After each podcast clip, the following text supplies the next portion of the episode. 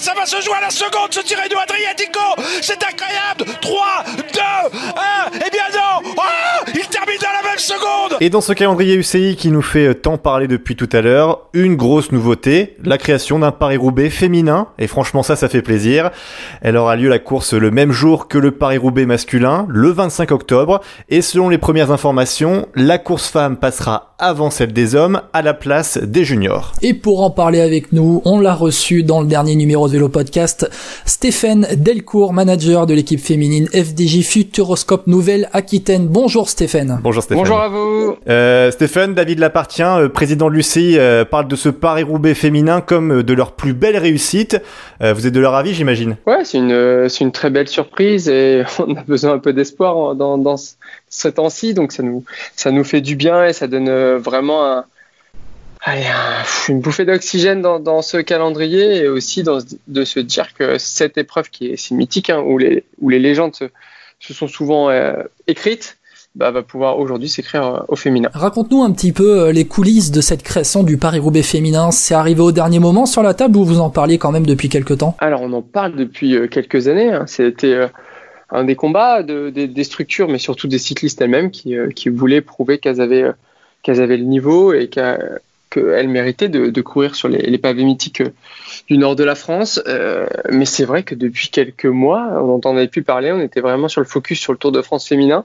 Euh, ce qui est clair, c'est que bah, le Tour de France féminin, va, la création du Tour de France féminin va être décalée d'un an. Clairement, le projet ne peut plus être en 2021 puisqu'il tombera en même temps que les JO.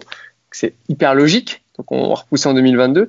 Et puis, bah, SO et UCI sont toujours dans cette discussion de faire grandir ensemble le cyclisme féminin. Et... Mais ça a été une surprise parce que finalement, il a, il a fallu, euh, il a fallu euh, un nouveau calendrier, repenser un calendrier pour la fin d'année 2020 pour que Paris-Roubaix arrive. Alors que ça aurait pu arriver finalement euh, l'hiver dernier quand ils ont annoncé euh, le calendrier 2020. Grosse surprise. Et puis moi, je suis partie prenante euh, avec le regroupement des équipes aux réunions UCI et personne ne l'a vu venir. Je pense que l'UCI a voulu faire un, un, petit cadeau aussi dans ce calendrier et était en égo et c'est sûr que c'est on comprend mieux aussi pourquoi ça leur a fait mal quand quand certains et certaines ont dit que bah le cyclisme féminin avait été oublié. Là, je pense que ouais. c'est une bonne chose. On, on, a parlé, on a parlé juste avant euh, euh, cette euh, petite interview, Stéphane. On, on, a parlé de l'histoire chaotique du Tour de France féminin. Euh, Stéphane, est-ce que tu peux nous expliquer avec la création de ce Paris Roubaix féminin, euh, est-ce que ça va vous aider au niveau des sponsors pour ben, vendre aussi votre projet? Clairement, aujourd'hui, on a une belle visibilité parce que chaque année elle augmente, mais Paris Roubaix, surtout pour une équipe française avec, un,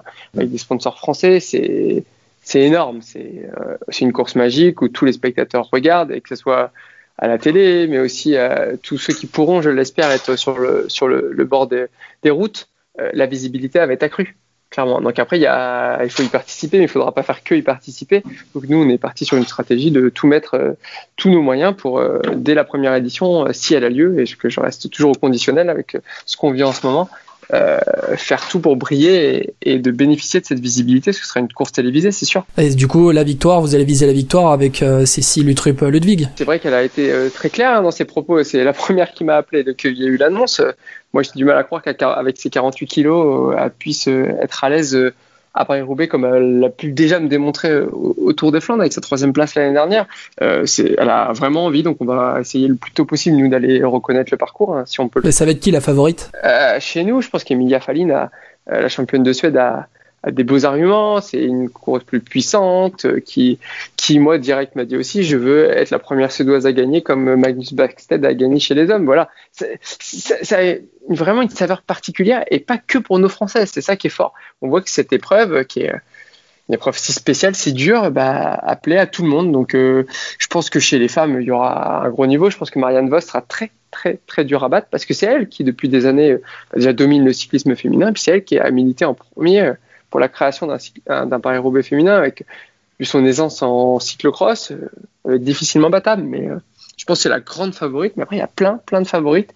Et puis, on ne sait pas comment elles vont réagir sur, sur ces pavés si, euh, si spéciaux. Donc, euh... Justement, Stéphane, euh, est-ce que vous connaissez le format de la course ou pas Ou est-ce qu'il y, aura, est qu'il y aura tous les secteurs pavés? Est-ce que ça va être réduit? Parce que on connaît la course junior qui se déroulait toujours avant avec des spécificités. Est-ce que euh, on sait chez les femmes déjà ce qui va se passer pour ce Paris-Roubaix? Non, on ne sait pas. Donc, ASO est en train de bosser dessus. Mais c'est vrai que bah, c'est difficile de bosser sur tout en ce moment pour eux. Et nous, peu importe le format, on va dire on va le prendre, mais euh, on en saura plus dans quelques semaines. Je pense déjà courant juin, on en saura plus. Mais si c'est le circuit des juniors, ça sera, ça sera bien. Si c'est la fin du, du circuit masculin sur les 150 derniers kilomètres, on prendra aussi. Hein. Parce que vous, vous, votre rêve, c'est quoi? C'est voilà Sarambert, euh, quand même, enfin priorité voilà Sarambert, euh, Carrefour de l'Arbre, quoi. Oui, évidemment, c'est mythique. Euh, tout, tout ce qui sera mythique, on prendra, mais on sera pas difficile. C'est comme sur le calendrier, ce que je vous expliquais la dernière fois. Aujourd'hui, on prend tout ce qui est bon à prendre, on le prend. Et puis, il y aura peut-être une évolution entre la première édition et la deuxième édition. Je, je sais qu'ASO va faire son boulot, faut leur laisser le temps. C'est comme pour la course by le Tour à Nice. Le circuit, on a eu quelques échos, mais c'est pas encore définitif. Il faut attendre et que je, bah, je répète à chaque fois, c'est que bah, il y a autant de chances qu'on qu'on court une fin de saison que on la court pas. Il faut pas s'enflammer, mais il faut garder espoir et travailler dur au cas où. Bah merci beaucoup Stéphane Merci Stéphane. Et puis on espère qu'une chose, c'est qu'une cycliste de votre équipe lève les bras sur le vélodrome du coup. on va tout faire pour, je vous remercie, mais on fera honneur à notre maillot, ça c'est sûr.